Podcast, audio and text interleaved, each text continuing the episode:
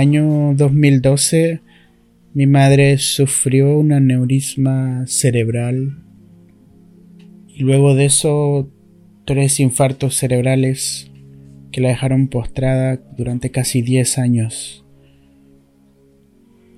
Una de las cosas que más me dolió no solo fue ver cómo mi familia prácticamente se empezó a desmembrar, producto de todas las cosas que ocurren cuando hay una persona enferma durante mucho tiempo.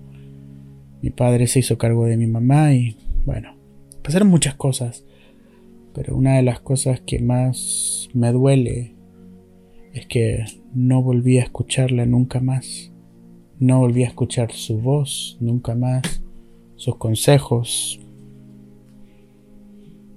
Y otra cosa que también me produce mucha tristeza es no poder haberle dicho, mira lo que he logrado. Hace un tiempo atrás, en un trabajo X en el cual yo estaba atendiendo a una persona, se acerca a esta señora y le pregunto cuál es su nombre y ella me dice, me llamo Vilma, como mi madre. Casi no pude contener las lágrimas en ese momento porque me conectó de inmediato con ella. Y en este mismo trabajo donde estaba yo, se acercó un día un padre muy desesperado y me empezó a comentar que su hijo se había quitado la vida. Y fue inevitable conectarme con su dolor. Porque hay una cosa que es universal. Hay una cosa que creo que todos los seres humanos coincidimos, que es la pérdida, que es el duelo y ese sentimiento de dolor. El dolor, al igual que el amor, nos conecta, ya sea cual sea la religión que tú tengas, ya sea cual sea la opinión política que tú tengas o que tengamos, el dolor nos va a conectar. Es una línea que se une. Jesús se conectó con el dolor porque pareciera ser que se crió sin papá, o si lo hizo, no tenemos mucha información pero sabe lo que es sentirse abandonado, sabe lo que es sentirse huérfano en algún punto y, y cuando lleva a sus amigos a orar les dice, oren conmigo, estoy triste hasta la muerte, estoy triste hasta el punto de no sentirme con ganas de seguir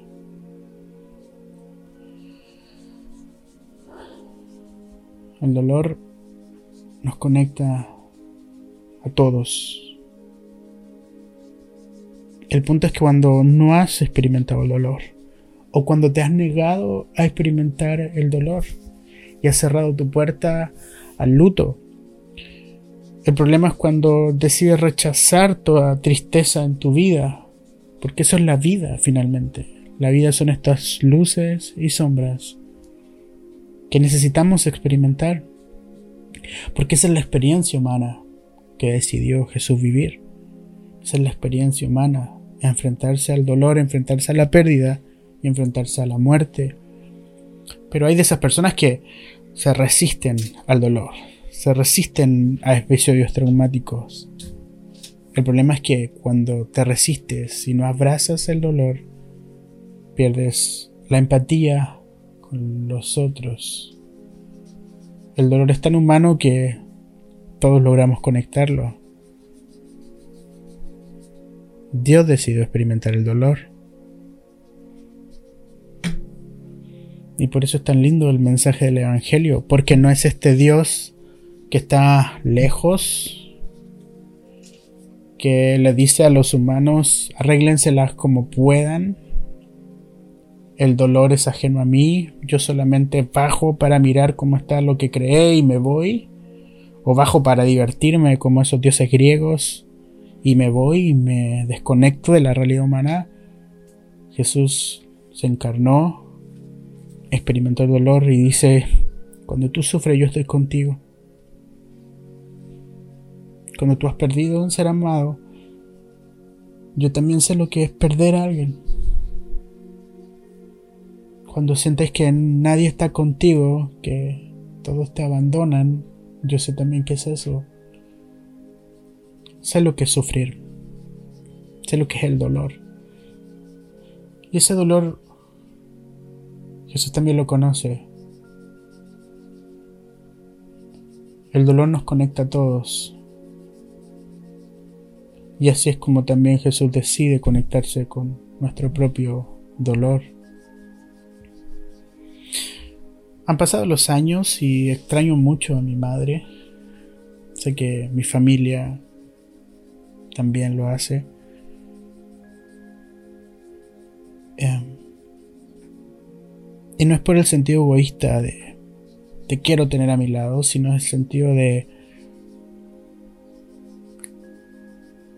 cuánto podríamos haber disfrutado los años que vinieron y cómo siguió la vida.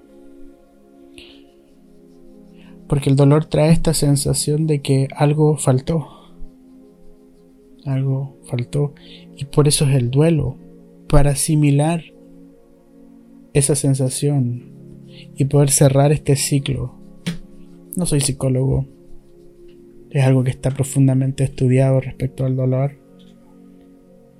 Pero ahí tienes a Job respecto a cómo lidia con el dolor.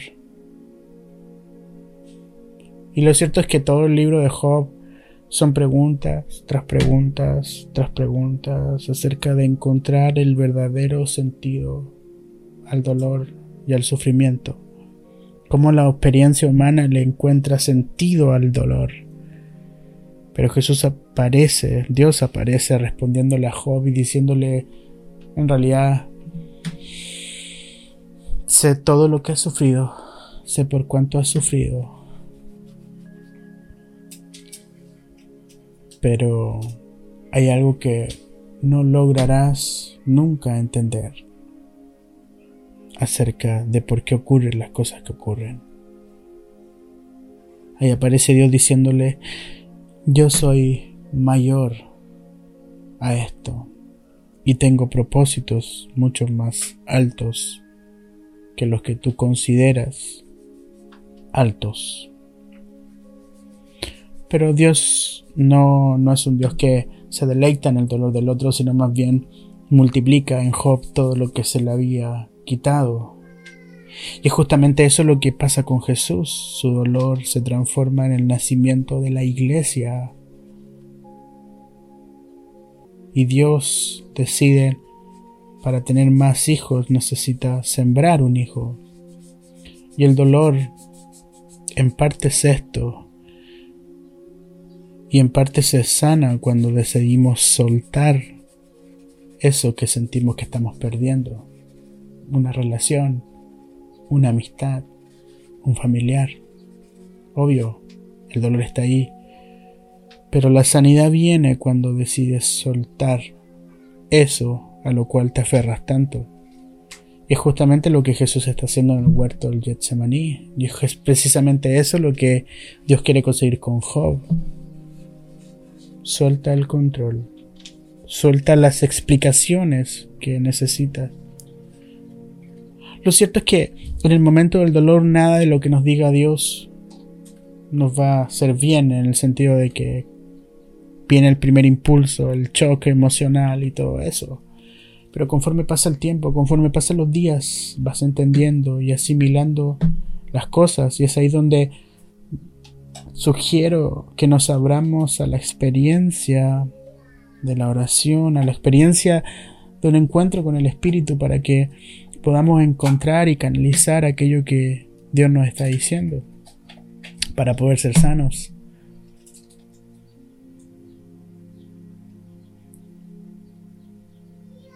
El otro día vi la historia de una persona cuya familia son cristianos, obviamente, y él es, pastor y tuvo un aneurisma cerebral y quedó exactamente igual en la misma situación que mi madre. Y vi la esperanza y el ánimo que pone su familia para que se recupere. Y yo lo veía y decía, veo a mi mamá y pasaron 10 años y nunca se recuperó hasta que falleció. Y me preparé casi por 10 años para el día que se fue y cuando se fue no paraba de llorar. Cuando vi esto, de inmediato no quedé ajeno y mi corazón de inmediato dice, yo entiendo lo que están sufriendo. Porque el dolor tiene múltiples propósitos también. Y nos ayuda a entender la vida y nos ayuda a entendernos mutuamente. Y con ese dolor, hoy día yo puedo entender y ser más empático y ponerme en el lugar de otros que están sufriendo esa situación, ya sea en ese tipo de circunstancia o en otras circunstancias. Es que los golpes de la vida nos hacen sensibles. Finalmente lo, lo que te quiero decir es, no te resistas al dolor. Vívelo, abrázalo y suéltalo en el tiempo que sea indicado. En el tiempo justo. No guardes más de lo que deberías guardar. Y suelta lo que debes soltar.